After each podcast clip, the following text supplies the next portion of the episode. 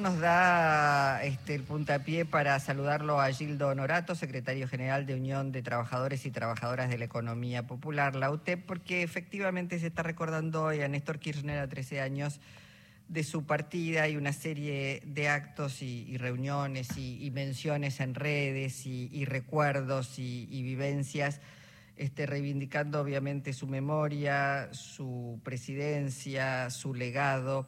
Hola Gildo, Eduardo Anguita y Luisa Balmaya, te damos la bienvenida. ¿Cómo estás? ¿Qué tal? Un gusto escucharlo. Buenas tardes. Bueno, para nosotros también. Bueno, eh, ¿qué, rescatás de, Néstor Kirchner? Bueno, rescato primero que sacó del abismo a la Argentina. En aquel momento éramos muy jóvenes, en el caso mío apenas tenía 20 algo, muy descreído del peronismo y de la política, y Néstor Kirchner después de esa gran crisis puso a la Argentina de pie, reconstruyó la unidad nacional, planteó claramente la agenda de los postergados, la agenda de los derechos humanos, la, la, agenda del desendeudamiento, y eso generó las bases de un proceso de crecimiento y de redistribución económica enorme en nuestro país, que aún hoy, después de tanto tiempo, lo venimos planteando en esta nueva crisis como el gran reconstructor de nuestro país. Mm. Eh, Gildo, eh, Eduardo te saluda. Eh, eh, estaba escuchándote, claro, vos eras muy joven, decís, ¿qué le decís hoy a un joven que tiene la edad que tenías vos cuando murió Néstor Kirchner y que a lo mejor hoy te dice, estoy descreído? ¿Qué, le decís?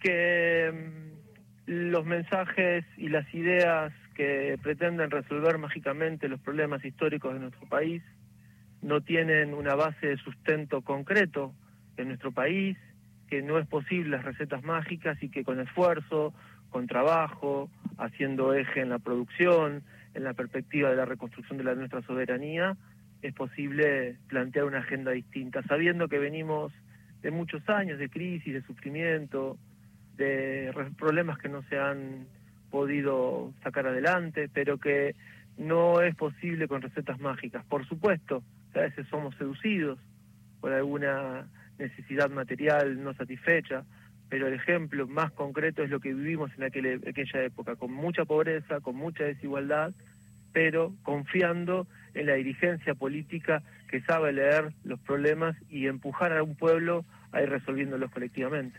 Eh, mientras te escuchaba pensaba que algo que, por supuesto, este, reconstruyó Néstor Kirchner fue eh, la confianza en la política, la política como herramienta de cambio, la política como herramienta de transformación. La verdad es que cuando este, llega al gobierno, prácticamente todavía se seguían escuchando que se vayan todos. Eh, y me parece que eso fue un, gran logro, ¿no? Volver a. Después sentimos todos que nuevamente la, la política se había transformado en una mala palabra. ¿Entendés vos que en esta elección también se está jugando eso y que hay una recuperación de la confianza en la política?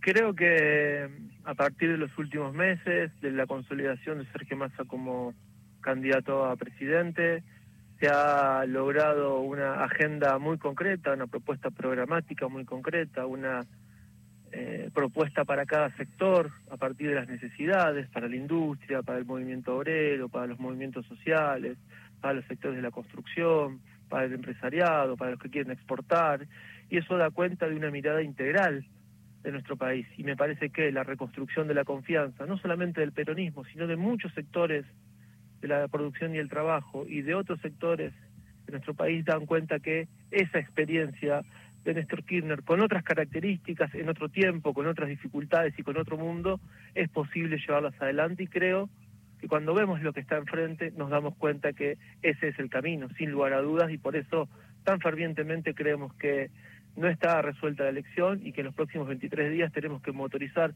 fuertemente la campaña como se ha venido haciendo hasta acá para lograr una victoria que de alguna manera nos deje con la posibilidad concreta de reconstruir nuestro país. Gilo, una pregunta más de mi parte. Eh, cuando Sergio Massa, antes de, las elecciones del domingo, que además fueron contundentes, eh, hablaba de un gobierno de unidad nacional, no se sabía que Juntos por el Cambio iba, a implotar de esta manera, ¿no? El día lunes se van a cumplir 40 años del triunfo de Raúl Alfonsín.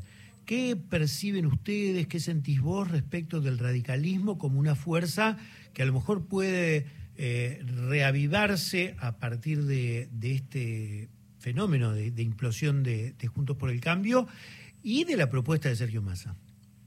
Creo tenemos muchas expectativas en que el radicalismo vuelva a ocupar un rol central en nuestra en nuestra democracia. Me parece que es un partido centenario que ha pasado por distintas etapas y creo que después del 10 de diciembre, sin lugar a dudas, van a ser un pilar central en la construcción de estabilidad, en la construcción de un diálogo abierto, en la posibilidad de construir consensos, en la posibilidad de construir políticas de Estado duradera, en la posibilidad de construir en conjunto desde el Estado Nacional una agenda de integración al mundo y de articulación con el multilateralismo y me parece que ese es el gran desafío que tenemos como pueblo, dejar las miradas partidarias, construir políticas de Estado, pensar una agenda de nación y proyectarnos al siglo XXI sin que nadie se quede afuera. Creo que ese es el rol que tenemos que darle también a partidos que han sostenido y han validado la democracia a lo largo de por lo menos 100 años en nuestro país. Gildo, desde eh, la palabra del ministro de Economía se hace referencia todo el tiempo a, lo que se ha hecho, lo que se ha conseguido, eh, el tema de eh, el IVA para los productos de la canasta básica, el tema del impuesto a las ganancias y suele mencionar y decir, bueno, tenemos que ayudar a los compañeros y compañeras de la economía popular a formalizar el trabajo, a tener derechos. ¿Qué es lo que esperan concretamente ustedes de eh, Sergio Massa si llega a la presidencia? El primer tema que nosotros estábamos demandando hace tiempo ya se empezó a plantear, que es el monotributo productivo para legalizar, registrar, reconocer el trabajo de millones de habitantes de nuestro país que llevan adelante su trabajo en, en la economía popular. Después, acceder al crédito. Es importante acceder al crédito para ganar en escala productiva, para sostener mejores condiciones de trabajo, para poder eh, de una u otra manera consolidar productivamente a millones de habitantes de nuestro país que producen y trabajan sin derecho. Y la tercera medida que nosotros estamos planteando, la tercera propuesta, y creo que tenemos bastante coincidencia con la Agenda Unión por la Patria, es que necesitamos consolidar circuitos de comercialización para que de esta manera podamos tener mecanismos estables de comercio, de intercambio, agregarnos a cadenas de valor también con el mundo pyme, con el mundo privado, porque confiamos en que la economía privada, la planificación pública y los sectores comunitarios del trabajo y la producción podamos hacer crecer la Argentina también de abajo hacia arriba. Mm. Eh, estamos eh, hoy eh, conmemorando, recordando a Néstor Kirchner, por supuesto, y vos lo marcabas con mucha claridad, son otros momentos históricos, otros momentos económicos, otros momentos en el mundo también. Pero ¿ves algún tipo de similitud entre aquel Néstor Kirchner y este Sergio Massa? Una voluntad eh, a prueba de todo para sacar a Argentina adelante, para convencer a millones de habitantes de que hay un camino posible, que hay una esperanza que estamos reconstruyendo desde la acción política, desde la gestión pública, desde la necesidad de escuchar y unirnos con aquellos que no pensamos permanentemente igual ante todos los temas. Y creo que eso es una enorme similitud, genera una enorme esperanza y sobre todo mucha gana de nuestra militancia del 19 de noviembre concluir este proceso electoral con una victoria que nos dé la tranquilidad para construir el futuro que tanto nos merecemos. Bueno, una última cosa, porque también mencionaste que la realidad no se cambia con promesas ni de un día para otro. Sin embargo, uno escucha a Javier Milei ahora apachachado o, cuidado por Mauricio Macri con, este, con Patricia Bullrich ¿Qué, qué, opinión te merece la reaparición de Mauricio Macri poniéndose al frente de esa coalición este, de derecha? Creo que el candidato es Javier Milei y que Javier Milei es un salto al vacío, el retorno de la violencia, el retorno del odio, el retorno de la ausencia de construir puentes, la ausencia de construir diálogos.